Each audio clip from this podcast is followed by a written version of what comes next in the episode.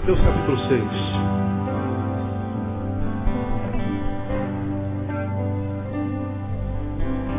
Deixa eu ver se eu. Se tem alguém aqui que ouve. No domingo passado eu não estava aqui, eu estava eu tava pregando fora. Mas domingo retrasado eu comecei uma, uma série de palavras sobre o quê? Quem se lembra aí? Quê? Ah, vocês estão ouvindo. Que bom, fico feliz, né? E eu quero dar prosseguimento a essa palavra sobre ansiedade. É? Nós lemos Mateus capítulo 6 e Filipenses capítulo 4. E eu acho que esse é um dos sentimentos muito comuns no ser humano do tempo que se chama hoje. Naquele domingo eu perguntei quantos de vocês se, se consideram, confessam-se ansiosos? Quase todo mundo. Né? 90% ah, dos que estavam presentes, pastor, eu sou ansioso, eu sou ansioso. E a gente começou a tecer alguns comentários sobre ansiedade, vamos tecer alguns hoje e domingo que vem ainda. E nós aprendemos naquele domingo que a ansiedade, só para a gente recapitular, é uma sensação ou um sentimento, sensação ou sentimento, decorrente da excessiva excitação do sistema nervoso central, consequente à interpretação de uma situação de perigo ou adversidade. Só para relembrar, a ansiedade é um, um sentimento, uma sensação decorrente da excitação do sistema nervoso central, produzido pelo quê? Pela, pela, pela é, interpretação de uma situação de perigo. Veja, a ansiedade não é um sentimento que a gente tem em função de uma realidade de perigo que a gente vive. Não é o perigo que causa a, a, a, a ansiedade. É a interpretação que a gente faz dessa, dessa realidade de perigo. Então, a ansiedade, ela não nos toma porque eu estou passando por um perigo real, não. A ansiedade me toma porque na, na situação de perigo, eu faço uma interpretação dela, faço uma análise, uma exegese dela, e nessa análise, nessa interpretação que eu faço da coisa, eu sou tomado pela ansiedade ou não. Então o que produz ansiedade não é a coisa, mas a leitura que eu faço da coisa. A ansiedade, ela pode ser muito parecida com o medo. Ela pode ser, em grande escala, confundida com o medo, mas é diferente. Porque o medo, ele é produzido pela situação de perigo, pela coisa em si. Ora, eu estou diante de uma cobra. Quem tem juízo tem medo. Medo do que? Da cobra. Então a cobra é uma coisa que desperta de fato um medo real. Eu posso estar diante de uma situação de perigo. Sei lá, é, vamos inventar uma. Vou, comprei meu carro zero, consagrei alguns aqui hoje. Não estava com dinheiro para botar no seguro, né? E sair da agência com um carro sem seguro. Não é inteligente fazer isso. Não pode comprar um carro sem que bote no seguro, não compre esse carro. Compre um mais velho que o prejuízo é menor. Não é? Você vai comprar um carro novo, compre um que você possa botar no seguro. Porque senão vai chorar, oh, Deus, por que, que tu permitiste, Senhor? Oh, filho, você mora no Rio de Janeiro, filho. Muda para a Suíça, você não precisa botar no seguro. Né? Então tem que botar no seguro. Agora, a gente não botou no seguro, a gente nem sai com carro. Quando sai com carro, a gente começa a ser tomado por um, por um sentimento, um, um, uma sensação descontrolada, e a gente está lá, diante de um perigo real de ser assaltado, mas o ansioso antecipa o fato. Ele é tomado por uma sensação tão profunda que na cabeça dele já foi assaltado, já levaram o carro dele, deram um tiro nele e já está morto. Ele antecipa, ele, ele faz uma interpretação, ele viaja na maionese, de modo que na viagem interpretativa dele, muitas vezes ele nem sai com carro. O perigo de ser assaltado é real, então a gente tem medo. Mas a ansiedade amplifica esse negócio. Ele nos toma e muitas vezes nos descontrolamos que a gente não consegue nem sair. A ansiedade é produto de uma interpretação equivocada de uma realidade real. A realidade real a interpretação nem sempre. A prova disso é que nos encontramos com muita gente no caminho que vive realidades semelhantes. Por exemplo, uma família tem no seu seio instaurado um problema grave, todos da mesma família. Alguns, diante desse problema, piram, adoecem, são tomados por ansiedades que geram depressão, angústia, muitas vezes pânico, e o outro da mesma família, diante do mesmo problema, passa por esse problema incólume. Sente as dores, tem medo até do que possa vir a acontecer, mas a interpretação que ele fez da mesma situação vivida pelo seu ente foi uma interpretação diferente. Em função da interpretação diferente, o mesmo problema não derrubou, embora tenha derrubado o outro. Então a ansiedade é uma sensação extremamente subjetiva, incompartilhável. Cada um reage à vida da forma como vê a vida, da forma como, como enxerga a vida, dependendo do óculos que você usa para interpretar. Portanto, não cabe diante do ansioso uma, uma, uma leitura exterior, exógena. Não cabe a gente julgar alguém pela forma como ele lida com os seus problemas. Porque se a interpretação que eu dou de uma situação para uma pessoa não é ouvida por essa pessoa, nunca, não espere ou nunca espere que essa pessoa reage à, reage à adversidade segundo a tua leitura. Você pode passar a tua interpretação da coisa para ele, legal, e a tua interpretação pode ser a melhor do mundo. Mas se ele não absorver tal interpretação, essa coisa vai continuar derrubando, ainda que essa coisa seja uma barata. Porque o problema não é a coisa em si, mas a interpretação que nós fazemos da coisa. Por isso que eu tenho dito aos irmãos que quando nós estamos caídos, prostrados, ficando pelo caminho, dificilmente nós temos que culpar alguém. Porque os alguém estão aí para fazerem mal mesmo. A gente que nasceu para isso. Os dias são maus. O mundo jaz no maligno. Mil caem ao teu lado, dez mil à tua direita. Onze mil caídos. Isso é uma batalha sangrenta, feroz e dolorosa. No mundo tereis aflições. Aquele que quer seguir a Cristo piamente padecerá perseguições. No mundo tereis aflições. A Bíblia está cheia de verdade dizendo que a dor é uma realidade. Se você lê a Bíblia, você vai ver que todos os homens de Deus, por maiores que eles fossem, passaram por momentos adversos, momentos dolorosos e momentos contraditórios. Então a dor faz parte da vida. Não há como viver sem dor. Não há. Está vivo? Estou. Então vou sentir dor. Quantos aqui estão vivos? Digo assim, glória a Deus. Então é contigo que eu estou falando. Vai doer, irmão. Vai doer. Diga esse irmão, fala, irmão, vai doer, não tem jeito. Não tem jeito. Quando você for arrebatado, aí acaba a dor. Quando você morrer, dependendo em que caminho você morra, a dor acaba. Né? Porque se morrer fora do caminho, piora. Não se mate, meu irmão, se você estiver longe de Jesus. Você estará fazendo uma besteira grave. Quando você abrir o olho do outro lado, vai estar bem pior do que o lado de cá. Né? Não acredite que aqui seja o inferno. No inferno você não ouve a palavra de Deus. No inferno não tem mamãe nem papai, no inferno não tem cama, não tem colchão, não tem nada disso não. Lá é pior. Né? Isso aqui não é inferno não. Ah, esse inferno no qual você vive, talvez tenha sido um inferno criado por si mesmo, e se não foi criado por você, esse inferno é um holograma, você pode sair dele e vencê-lo no nome de Jesus. Agora, quando é que isso acontece? Da interpretação que a gente tem da vida. Tudo depende do óculos com o qual a gente enxerga. Então, muitas vezes, nós estamos é, tentando ajudar alguém, estamos fazendo isso ano após ano. Aí você não consegue ajudar esse alguém. Se alguém está no buraco, você tenta tirá-lo. Ano após ano, você o ama. Pode ser um marido, uma esposa, um filho, um amigo, um vizinho. Você está lá tentando ajudá-lo, tentando esclarecê-lo, tentando com a tua palavra, com a tua ajuda, estendendo a mão, com o teu conselho. E o sujeito não consegue sair do buraco, ele não sai. Ele está cada vez mais enfiado no buraco. Tu tira ele um pouquinho do buraco, daqui a pouco ele volta para o buraco. E você vai tentando, tentando, tentando, chega uma hora que você cansa, você cai no buraco com ele.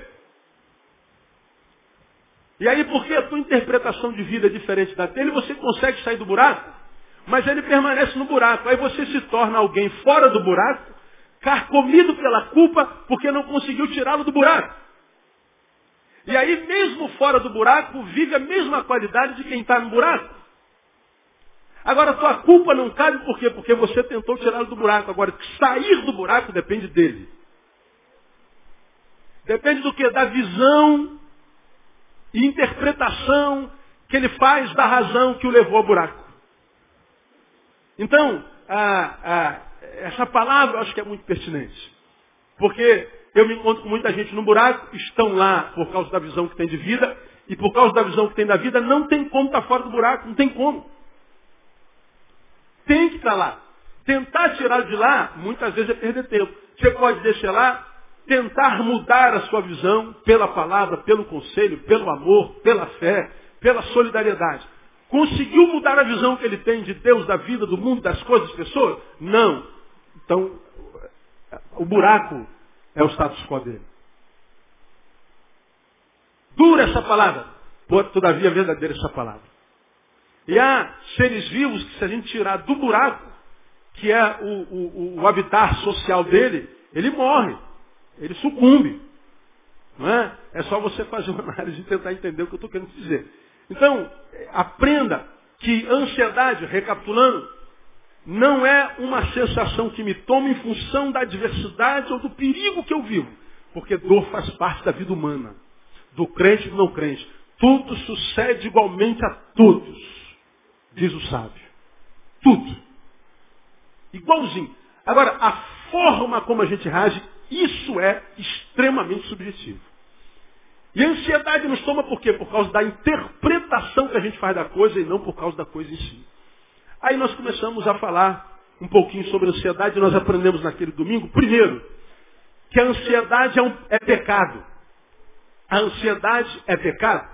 Por que, que a ansiedade é pecado? Porque a Bíblia diz aí, em Mateus capítulo 6, nós vamos ler tudo de novo, versículo 25, só para lembrar. Por isso vos digo, leiam comigo, vamos lá. Não estejais ansiosos quanto à vossa vida, ou por coisa alguma. Não estejais ansiosos quanto à vossa vida, quanto que a vez vestir, beber, não, não. Filipenses 4,6, Paulo diz a mesma coisa. Não estejais ansiosos por coisa alguma. Agora veja em que contexto está essa palavra, em, em, em que, que forma ela foi escrita. Não estejais ansiosos. Isso é imperativo. Isso é uma ordem. Palavras da boca do mestre. Ele não está dizendo, olha, faça uma força para não, não, ser tomado pela ansiedade, irmão. Meu discípulo, ó, é, é, faz uma forcinha aí para você não ser vencido por isso. Ó, deixa eu deixar uma sugestão para vocês, meus discípulos. Não andem ansiosos, não. Não, não, ele está dizendo, não estejais ansiosos. É uma ordem. Quem não obedece a ordem de Jesus peca. Ô pastor, aí o senhor joga, o senhor acaba de afundar a gente. Aí senhor, a gente diz que é ansioso. O senhor diz que a ansiedade é pecado, em vez de a gente tirar a ansiedade, a gente mata, né? A gente está jogando um paralelepípedo na cabeça do cara que está morrendo afogado. Não é? não é a sensação que dá? Estou morrendo afogado pedindo mão, o senhor joga um paralelepípedo na minha cabeça? Não é isso que, a gente está dizendo. Estou tentando alcançar os que ainda têm ouvido. E os que têm desejo de viver em santidade, e agradar a Jesus. E agradar a Jesus começa no negar-se a si mesmo. Se o meu eu é um eu ansioso e eu quero agradar a Jesus, eu tenho que lutar contra a minha ansiedade, porque a minha ansiedade é pecado diante de Jesus. E mais, todo pecado que eu cometo, seja de ansiedade ou qualquer outro, a consequência dele é sempre contra mim. A única vítima da sua ansiedade quem é? A única não. A maior vítima do ansioso quem é? Hã? É o ansioso é o ansioso. Aí eu mostrei para você naquele domingo por que, que é pecado. Por três razões. Primeiro, é desobediência. A ordem é não andar ansioso. Segundo, o ansioso, porque foi tomado pela ansiedade, inconscientemente está chamando Deus de mentiroso.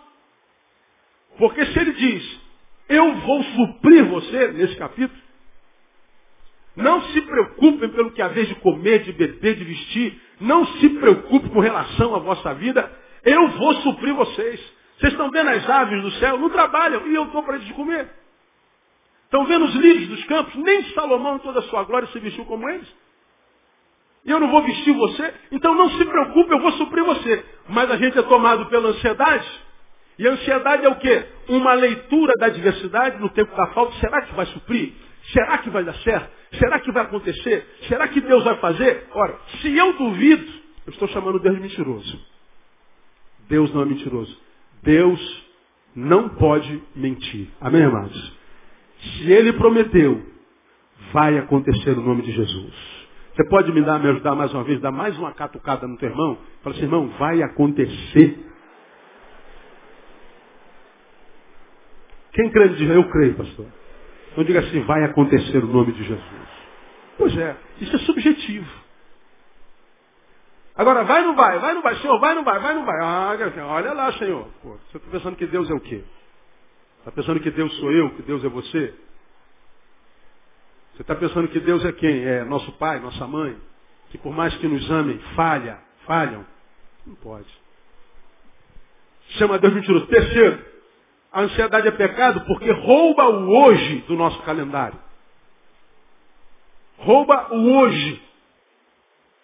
Porque que é ansiedade? Eu estou diante de uma adversidade e estou preocupado se isso vai acontecer. Se, se, no dia aprazado eu vou ter dinheiro para pagar a conta, se a cirurgia vai dar certo, se eu vou conseguir me livrar disso, se eu vou conseguir a vitória sobre aquilo, se a porta vai se abrir, se a coisa vai dar certo, se... será, será, será? O será me tira daqui, me transporta para amanhã, e eu trago aquilo que é preocupação para mim, para o meu hoje. E aí o meu hoje é contaminado pela preocupação do amanhã, e mais, muitas vezes motivados pela culpa do ontem. Aí eu trago ontem para hoje, o amanhã para hoje, e aí o meu hoje fica contaminado. Eu não vivo nem hoje, e também não vou viver amanhã, quando amanhã chegar. Se o ontem, em forma de culpa, ou complexo, ou fracasso, ou trauma, é um saco de cimento, eu trago para o hoje, que é outro saco de cimento, e eu trago a preocupação e ansiedade do amanhã para hoje, que também é um saco de cimento, são três sacos de cimento no meu lombo. Um saco eu posso até carregar, irmão, mas três ninguém suporta. Quando eu trago meu ontem com culpa, preocupação, traumas, frustrações, e com ansiedade eu trago o meu amanhã, eu posso ter tudo, menos um hoje para viver. E aquilo que Deus preparou para o hoje não é vivido, porque não existe hoje no nosso calendário. Os amanhãs e os ontem estão aqui intrometidos no meu hoje, de modo que eu não tenho hoje. Eu arranquei o hoje do meu calendário. Ora, se eu não sou feliz hoje, como é que eu posso ser feliz amanhã? Se você não dormir hoje bem, como é que você vai ter o dia de amanhã? Mal. Muito mal. Não durma bem não para você ver uma coisa. Aí o teu dia de amanhã vai ser uma porcaria. Agora, se o teu dia for uma porcaria e você não dormir de novo, como vai ser o teu depois de amanhã? Pior ainda. Agora, se você hoje não vive, não descansa, não relaxa, não, não, não desenvolve o que lhe cabe no dia de hoje, não adianta sonhar, irmão, porque seu sonho não tem sentido. E o que, que a ansiedade faz de nós? Faz conosco traz os amanhãs para cá em termos de preocupação e dúvidas e um monte de coisa. E a gente está aqui, vivendo hoje, está aqui ouvindo uma palavra de bênção, mas nossa cabeça está lá, é verdade, meu Deus, onde é que meu marido está agora, meu filho, vai ter conta, a, a, a, a cirurgia de, de quinta-feira que vem, a dificuldade desse que vem, mês que vem está chegando, ai meu Deus do céu, como é que vai ser? Eu não vou conseguir. os teus hoje estão indo embora, indo embora, indo embora, indo embora. Aí quando chega no dia no qual você está desde há um mês atrás, esse dia vai ser o pior dia da sua vida. Irmão, entrega os teus amanhãs ao Senhor. Porque basta a cada dia o quê? O seu mal. Então não traga o mal de amanhã para hoje. Não traga o mal de ontem para hoje. Viva o mal de hoje. Porque se a gente viver o mal de hoje, todo o mal de hoje é suportável. Ninguém que pira, ninguém que pifa, Ninguém que fica pelo caminho, fica pelo caminho por causa do mal de hoje. Todos os que se prostraram, prostraram-se porque juntaram o mal de ontem, culpa, trauma, medo e a preocupação de amanhã. E aí hoje piram. Ninguém que consegue viver o dia de hoje pira. Porque o mal de hoje é plenamente suportável. Guarda isso na sua cabeça aí. Se a gente conseguir fazer isso, a gente vence. Agora, uma segunda verdade nessa meia hora, 20 minutos, sobre a ansiedade. Primeiro, ela é pecado. Segundo, é possível viver sem ela. Mas pastor, pelo amor de Deus, eu sou ansioso demais. Não, você não é, você está. Você está. Não é. Só que está há tanto tempo que o teu estar se confundiu com o teu ser. É como o viciado. Ah, eu sou fumante. Não, você não é fumante. Você está fumante. É que você fuma tanto tempo que o cigarro faz parte da tua história. O cigarro se confundiu com o teu pulmão, com o teu ser. A fumaça se confundiu com o teu cheiro. E aí a gente sabe que você chegou por causa do cigarro, o cheiro do cigarro. Ih, fulano chegou. Mas você não nasceu com cigarro na boca, nasceu? Não faz parte de você esse negócio. Isso se intrometeu na tua vida e pronto. Eu já preguei isso aqui, já falei sobre isso aqui. Tínhamos uma irmã na nossa igreja, eu não sei por onde anda mais. Ah, uma mulher muito simples marcou um gabinete e eu sou asmático desde garoto.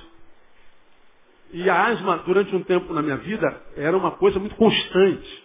Tinha sinusite, nariz correndo o tempo inteiro, minha face ficava toda impedida. E quando começava a espirrar, era 200 espirros ininterruptos. É, literalmente. Passava um dia inteiro espirrando. Não dormia, os olhos fechavam. É, uma coisa horrível asma. Aí usava bombinha direto, uso até hoje, mas bem, bem raramente, quando está esse tempo frio mudado, de vez em quando eu dou uma, né, uma do, do, daquela bendita bomba, aí não tem como livrar dela, pelo menos por hora. E no dia que eu atendi essa irmã, eu estava atacado de muita alergia, a sinusite tinha me, derrubado naquela manhã.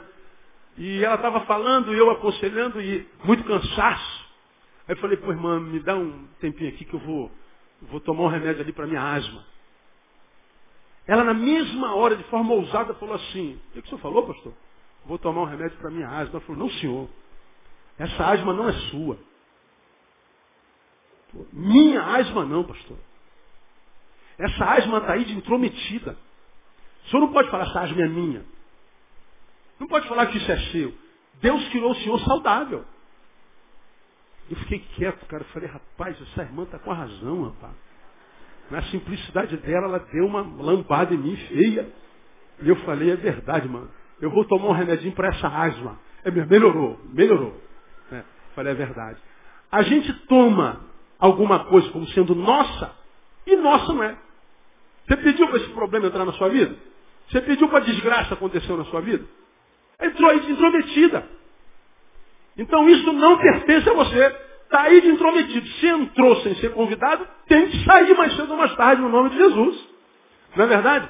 Então eu posso viver sem ela. A ansiedade não é invencível. Repita, repita após mim. A ansiedade não é invencível. Acredita nessa palavra? Pois bem, segundo o texto que nós acabamos de ler, a ansiedade é quase sempre em função de algo material. Por isso o texto diz, não estejais ansioso por coisa, coisa, coisa alguma. E ele vem dizendo lá, é, pelo que haver de vestir, pelo que haver de, de, de comer, pelo que haver de sei o quê, né? coisas. A gente está preocupado com o que pode acontecer ou não. A minha ansiedade é geralmente o seguinte, vai acontecer? Ai, acho que não. E se não acontecer? Aí eu estou ferrado. Ora, que acontecimento é esse que gera tanta ansiedade em nós? Por que, que essas coisas tiram hoje do nosso calendário, roubam o sorriso dos nossos lábios, roubam a nossa capacidade de sonhar, nos traumatizam tanto? Coisas. Então, se a, a, a, as coisas são o que geralmente nos nos, nos geram ansiedade, como nós podemos fazer para vencer esse sentimento? Porque ele pode ser vencido em função do que Jesus diz, não estejais ansiosos. Se ele diz, Neil, não ande ansioso, é porque essa ordem é factível. Jesus não me mandaria fazer uma coisa que está fora da minha capacidade de fazer. Jesus mandaria você, Neil, é, seu carro está cansado. Hoje você vai pegá-lo nas costas e levá-lo para casa, senhor. Não dá. Eu não tenho como cumprir um negócio desse. Essa ordem é absurda. Essa ordem está além da minha capacidade, está além de mim, Senhor. Ora, você acha que Deus não sabe o que está além de mim ou aquém de mim? Muitas vezes eu tenho dúvida a respeito do que está além ou aquém de mim, mas você acha que Deus tem essa dúvida? Você acha que Jesus tem dúvida sobre o que você pode e o que você não pode? Não foi ele mesmo pela boca do apóstolo que disse que não vem provação que seja o que? Maior do que? A gente possa suportar. Ele está dizendo, nada que vem à nossa vida é maior do que nós. Se chegou a mim, ele permitiu que chegasse, é porque eu posso suportar.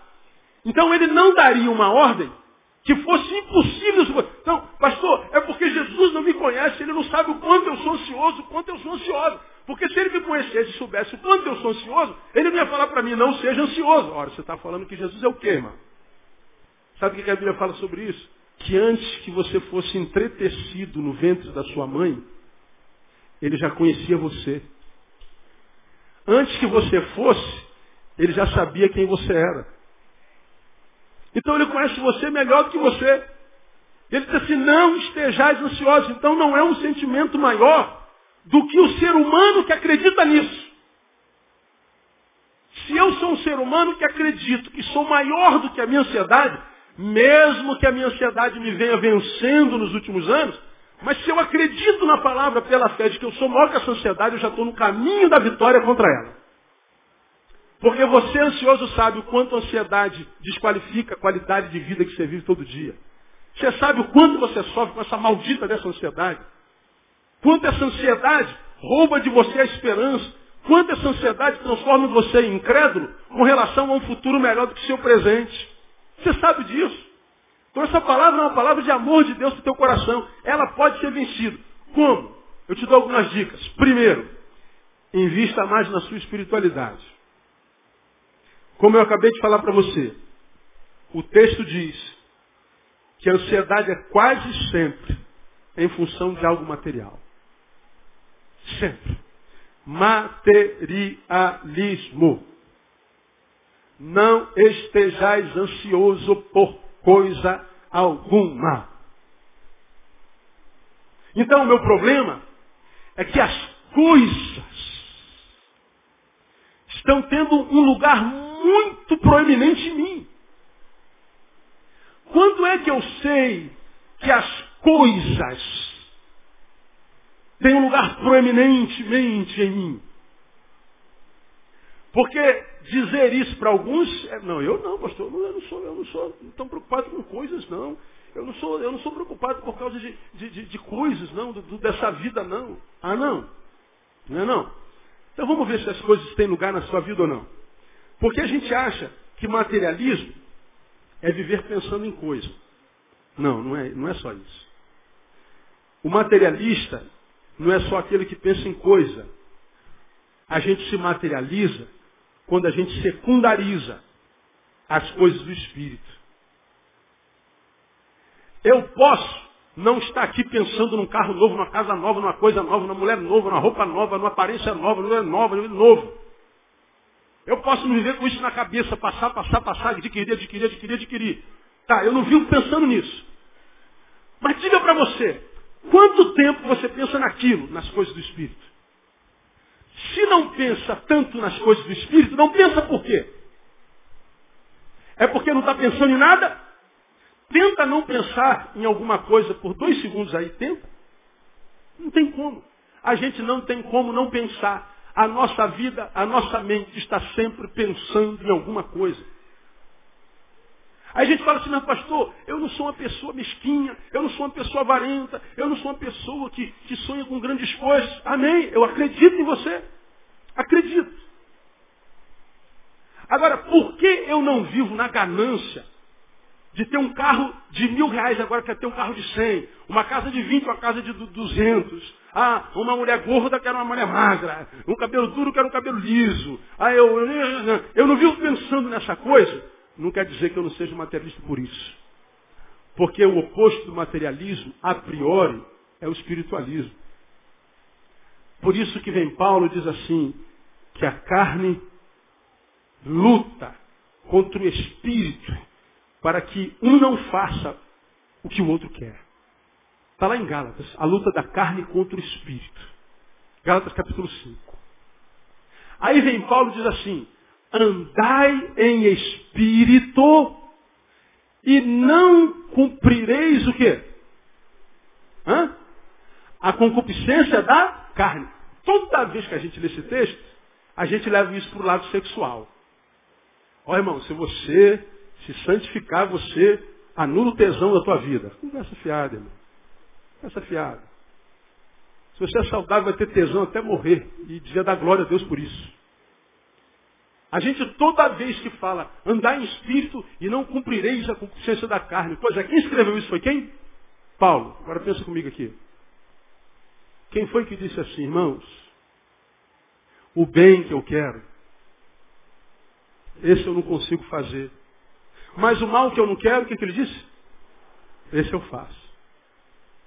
Não que seja eu, mas o pecado que é em minha vida. Ora, se o cara fala assim, ande em espírito, e você não vai cumprir a concupiscência da carne, e vem o mesmo cara e diz assim, o bem que eu quero eu não faço, mas o mal que eu não quero, isso faço. Qual a conclusão que a gente tira a respeito de Paulo? Quem é inteligente aí? Que Paulo não estava cheio do quê? Do Espírito. Quem ousa dizer que Paulo não era cheio do Espírito Santo? Ele era o cara, irmão. Agora, do que que Paulo está falando? É que eu posso, é, ainda cheio do Espírito, ser tentado pelas coisas da matéria, da terra, e ser vencido por ela. Estar cheio do Espírito não é sinônimo de vitória 24 horas por dia. Ou sim, desde que a gente saiba o que é ser um vencedor, o que é vitória. Porque vamos lá, vamos lá. Você vai lembrar que eu já preguei sobre isso aqui. Um garoto sai da favela de uma, de uma família bem pobre. O pai está preso, a mãe vive de faxina. E esse menino tem um sonho. Lembra que eu já preguei sobre isso aqui? Eu quero ser um policial. Vejo tanta injustiça aqui no meu bairro e meu senso de justiça está aguçado e eu quero ser oficial da polícia. Esse menino estuda, estuda, estuda, estuda, vai lá para isso, se torna um oficial da PM. Esse menino é um vencedor ou não? Sim ou não? Sim. Agora, se esse oficial da PM, vencedor, usa da farda do poder e se corrompe. Ele usa da farda para extorquir, para roubar, para matar. Esse oficial continua um vencedor? Não. É o mesmo menino que tinha um sonho de chegar lá. Agora, qual é a nossa visão de vitória? A visão, visão de vitória é chegar lá. Vitória é um lugar onde se chega. Errado. Chegou lá e se transformou no quê? Num bandido. É um vitorioso? Não. Então vitória não é o lugar onde eu chego. Vitória é naquilo que eu me torno, é a forma como eu vou. Porque o menino que tinha o objetivo de chegar lá, ele foi com luta, com dedicação, com vontade, vencendo seus complexos, sua geografia, sua realidade social. E ele chegou lá. E lá ele continua com o mesmo espírito, com o mesmo sonho de ser alguém que produz justiça na cidade, alguém que usa da farda para fazer bem ao oprimido, alguém que foi investido por autoridade como quem foi investido de autoridade por Deus, para fazer justiça à comunidade onde há tanta injustiça. Então ele é oficial, ele vai continuar com a mesma visão, com a mesma intenção, com a mesma motivação que tirou ele daquele molequinho lá da favela até ali em cima. Agora, se a gente vai em ascendência aí na vitória, aspas, a gente se corrompe, ato contínuo a gente começa a descer e aquilo que parecia vitória não era vitória, era só aparência dele. Aparência dele. Agora tu pega um moleque que era escravo e o seu opressor o tira do meio dos escravos, diz assim, arruma dez aí para me servir no palácio. Pega dez desses escravos aí, e esses dez vão comer o que eu como, dormir como eu durmo, vão vestir o que eu visto. Eu quero esses moleques servir num palácio bem bonito. Aí vem o moleque Daniel. Daniel vem por obediência, mas diz assim, meu senhor, eu gostaria de não me contaminar com as coisas do rei. Porque o meu povo está comendo mingau de banana verde com, com farinha. Eu não vou comer manjar e nem eh, a coisa que o rei come. Eu estou aqui, mas eu não sou daqui. Eu sei de onde eu sou. Ele então é honrado, abre mão da honra e passa fome no palácio. Vencedor ou derrotado? Duvido que os outros nove. Pô, deixa de ser otário, rapaz. Pô, isso é bênção de Deus, rapaz. Deus não tirou lá de trás da, manada, da malhada. E nos colocou aqui para reinar em vida. Estamos por cabeça e não por cauda. Você pediu para vir para o palácio? Eu não. Então come, cai de boca, rapaz, engorda, deixa de ser bobo. Aí Daniel diz assim, não, isso é aparência de bênção, mas é uma bênção maldita. Ele sabia a sua origem, de onde veio. Ele sabia o que estava fazendo lá. Então ele ficou no prejuízo. Mas o prejuízo era derrota? Não, era vitória. Então a vitória da fé, como você já ouviu aqui, não é vencer sempre. Eu disse naquela época, a vitória da fé é não cansar nunca. A vitória da fé não é vencer sempre, é não se deformar nunca. É não se transformar como Georão, que quando foi elevado ao trono, se esqueceu de onde veio e oprimiu o seu próprio povo. Um rei fracassado. Sabe o que está escrito na lápide dele? Morreu sem deixar de si saudade. E era um rei. Agora diga para você que você não conhece gente que foi analfabeta, pobre, simples, que morreram há 20 anos e você se lembra dela até hoje. Gente que de quando em vez você está sozinho se lembra dela e chora de saudade. Tivemos um exemplo essa semana aqui na igreja. Um, mais um desses tolos, super sábios jovens, que não compra nem a cueca. Voltou para a mãe com a mulher simples. Ele se formou numa faculdade de engenharia. A mãe pagou com faxina. Cara, isso me dá uma coisa ruim. Eu quero confessar para os irmãos que eu estou com dificuldade com gente dessa, não tem nem noção. Pagou com faxina a faculdade do moleque.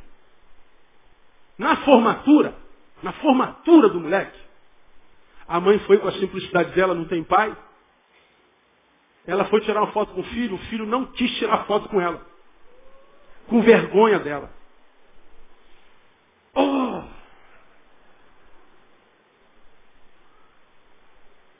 Mãe, fica de lado ali, mãe.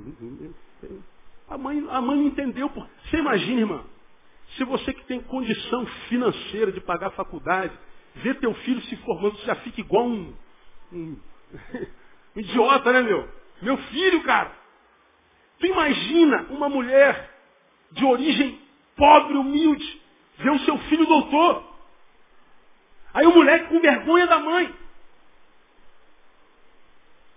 A mãe ficou mal porque não pôde tirar uma foto com essa coisa. Com esse engenheiro de merda.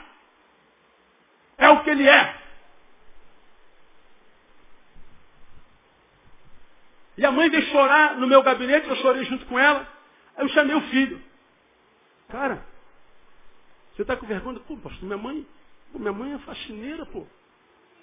Minha mãe não tem ascensão social, eu vou apresentar ela para meus amigos, tudo de, de, de classe alta. Eu falei, você está com vergonha da sua mãe é faxineira? Você está com vergonha do que sua mãe faz?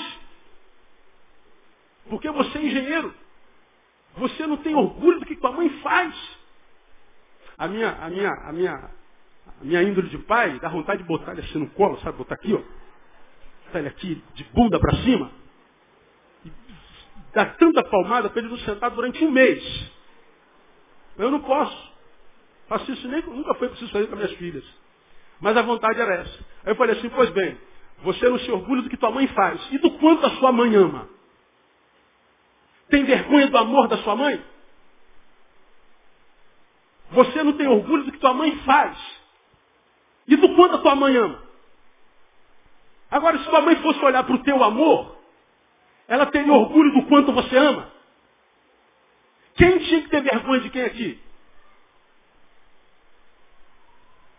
Porque se você tem vergonha do que tua mãe faz, tinha que ter orgulho do quanto a tua mãe ama.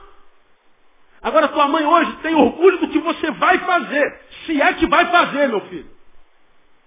Agora ela tem vergonha do quanto você ama. Porque você já aprendeu aqui, irmão, que o que conta no final não é o que eu sei, não o que eu fiz, mas o quanto eu amei. A vida, premia ou não, não é quem faz ou deixa de fazer, é quem ama.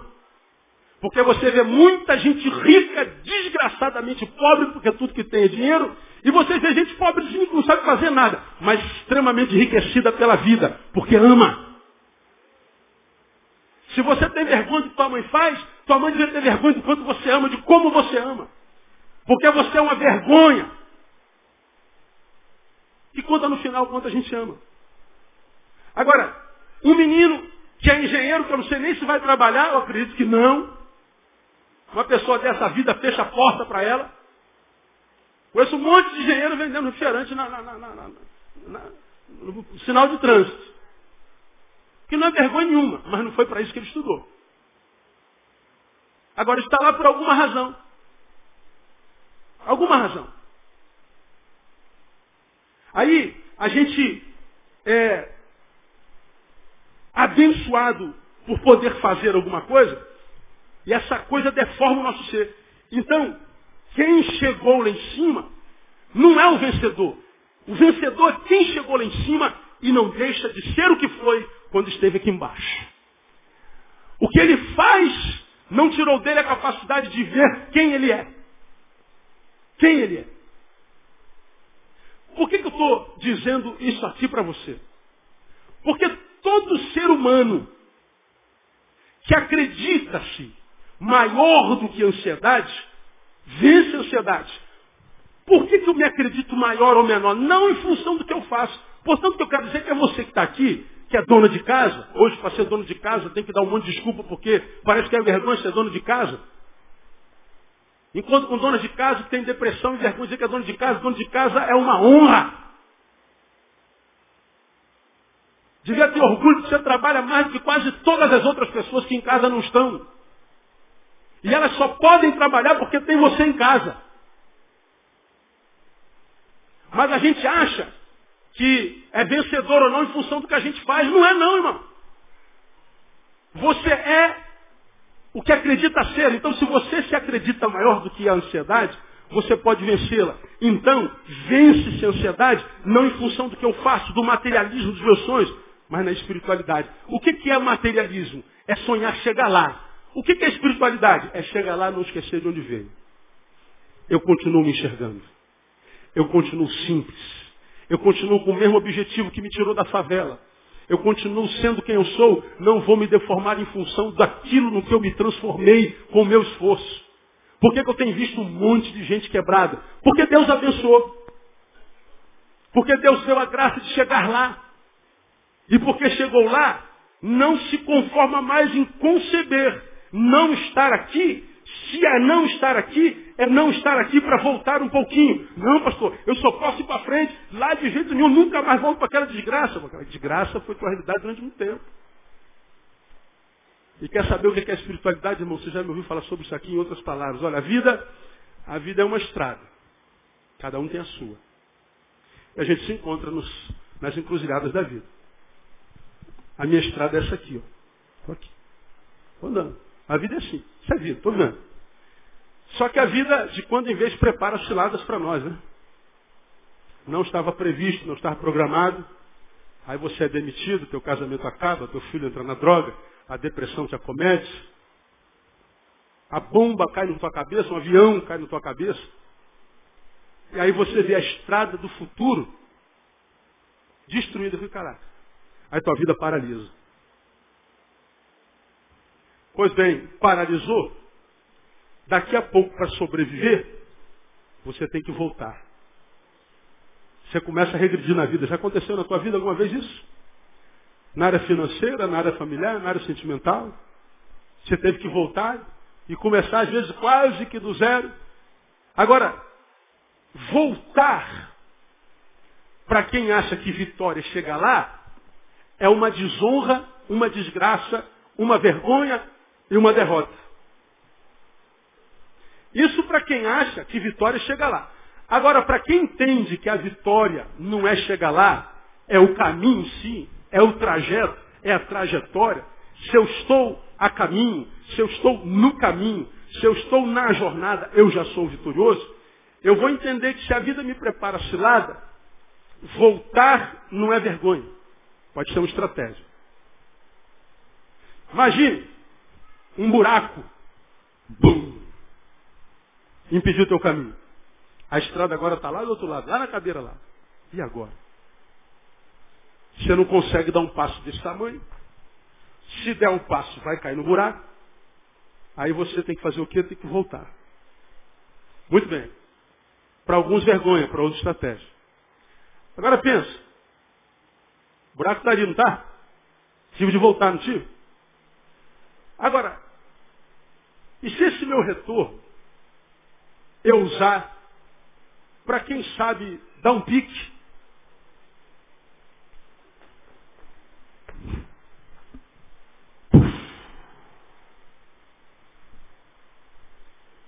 Esse buraco pode ser só uma estratégia da vida, quiçá, de Deus, para mostrar o quanto eu sou capaz de ir mais longe.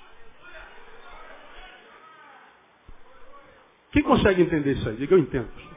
Pois é. Mas alguns param diante do buraco e murmuram. Volta um pouquinho, filho. Não, de jeito nenhum, pastor. O senhor sabe com quem o senhor está falando? O senhor sabe quanto é que eu ganho por mês? O senhor sabe o esforço que eu fiz para chegar até aqui? Então fica aí parado. Fica aí.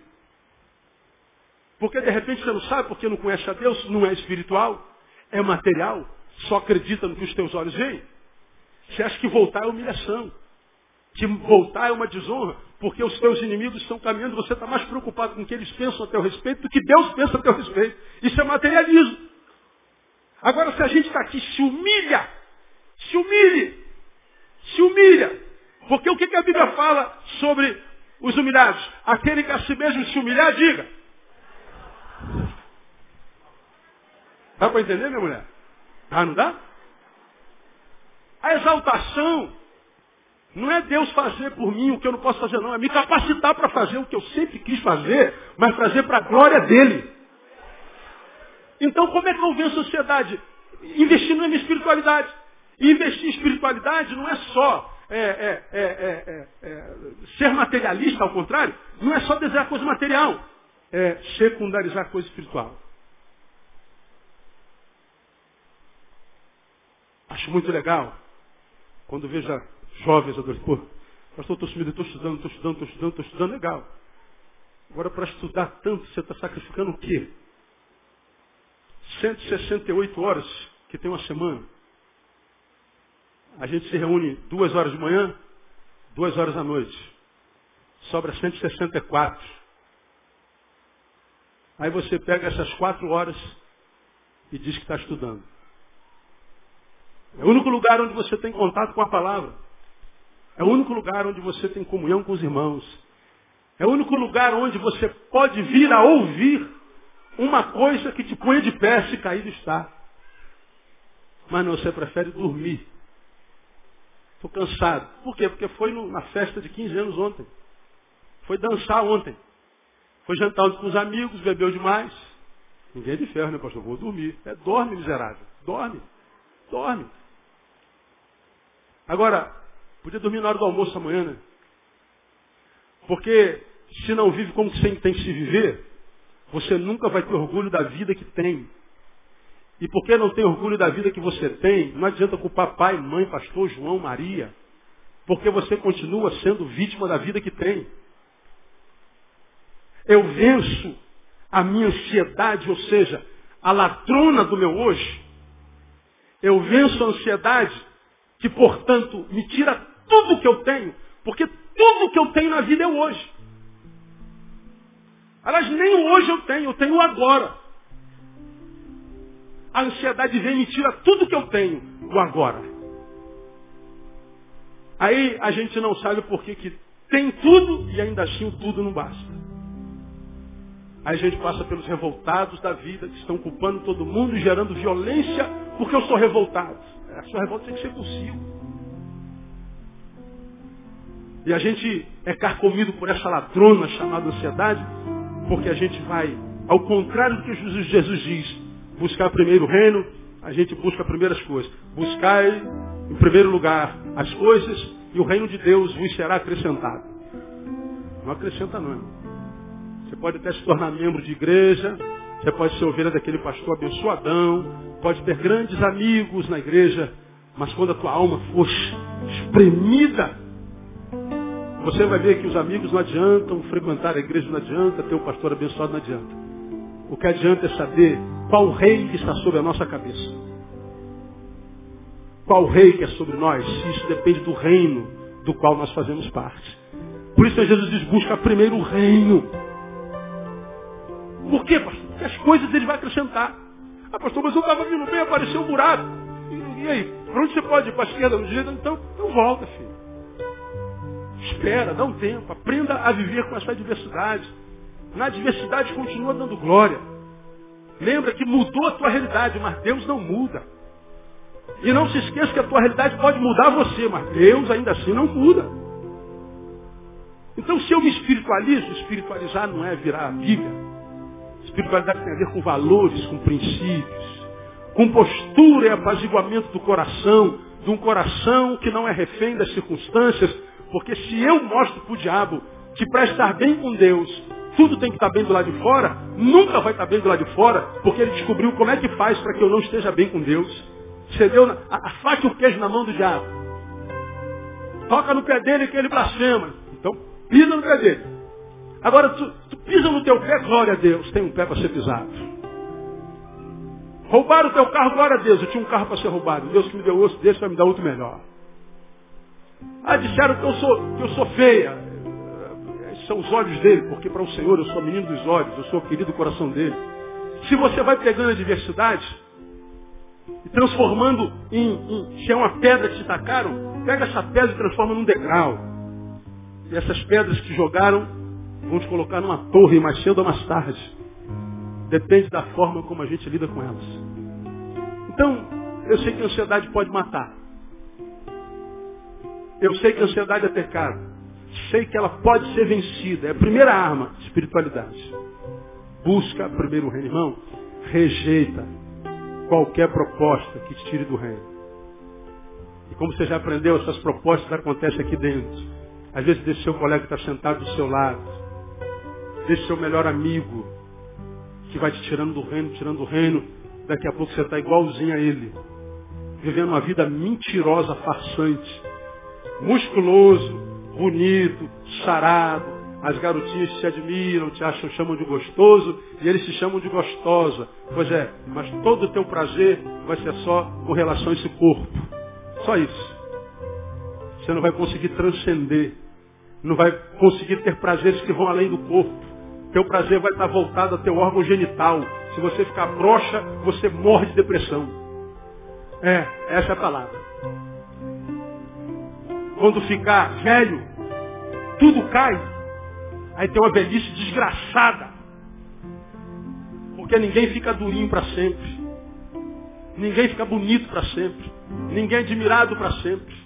Então tem que ter prazeres na vida que são espirituais, que transcendem a matéria, que me façam celebrar, sem que eu dependa desse maldito corpo que vai se enrugando cada dia que eu acordo.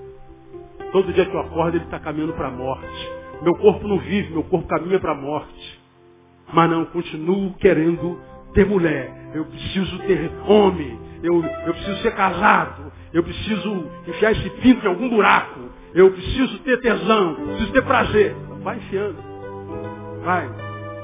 E você vai se transformando nisso que você sabe está se transformando. Enfiar o pinto no buraco é maravilhoso, irmão. Mas a nossa vida não pode estar restrita, nem um pinto, nem um buraco. Tem coisas muito melhores, saborosas, que você pode viver inclusive sozinho. Você quando é espiritual, celebra não só a sua alegria, porque nem todo dia a gente tem alegria para viver, mas porque somos espirituais, vamos celebrar a alegria do outro. Não comprei o carro que eu quis, estou andando ônibus, vou celebrar o fato de, de o Águia ter comprado o carro dela. Eu vou me alegrar com a borboleta que vou. Que borboleta linda, cara, olha aqui no meu quintal. Você vai parecer que ganhou na loteria. Você vai celebrar o fato de ver o teu filho falando papai. Você vai celebrar o fato de ver a terra voltando a ser colorida. Você vai celebrar as alegrias que não precisa pagar para ter. Mas que por causa disso também o ladrão não pode tirar de você. Isso é transcendência. Agora não, a gente está preocupado com as coisas. Todo dia a gente tem que atender alguém no cabelo, ah, pastor, a gente está pensando. Aí eu tenho que falar assim, legal. O que, que a palavra diz a respeito? A palavra é contra, mas eu não concordo com a palavra. Então não há mais o que dizer. Vá com Deus, irmão. Cai dentro. O que, que alguém pode fazer? Então quando você estiver entre você, teu desejo, teu coração, tua paixão, você confronta isso com a palavra, a palavra reprova, pronto, você está diante de uma batalha espiritual. Você vai escolher a qual Senhor obedecer dependendo do Senhor que a gente escolhe, nossa vida se torna a proporção disso. Quer vencer a ansiedade, irmão? Você é ansioso? Vista na tua vida espiritual. Secundarize as coisas. Porque as coisas secundarizadas nunca faltarão na sua vida porque você priorizou o reino. E você vai ver que essa ladrona chamada ansiedade vai cair diante dos teus pés. E você vai esmagar a cabeça dela e vai ver que o hoje que Deus te deu é a maior bênção do mundo, independente do que esteja acontecendo hoje. Você vai acreditar que este foi o dia que fez o Senhor. Alegremos-nos e regozijemos nele, no nome de Jesus. Que Deus te abençoe para tantos e te dê a capacidade de ouvir e entender. Deus te abençoe. Aleluia.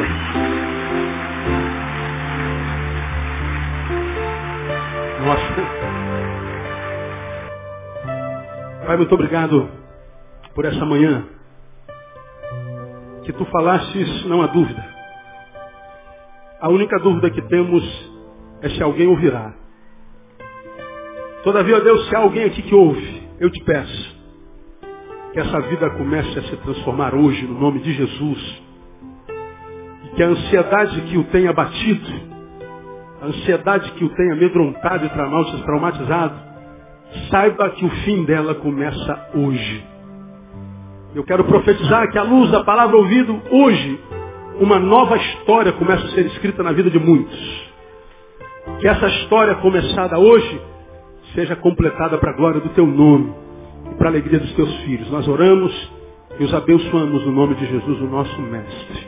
Amém e aleluia. Vou em paz, Deus abençoe você. Até logo mais à noite. Não saia, sem dar um abraço no teu irmão.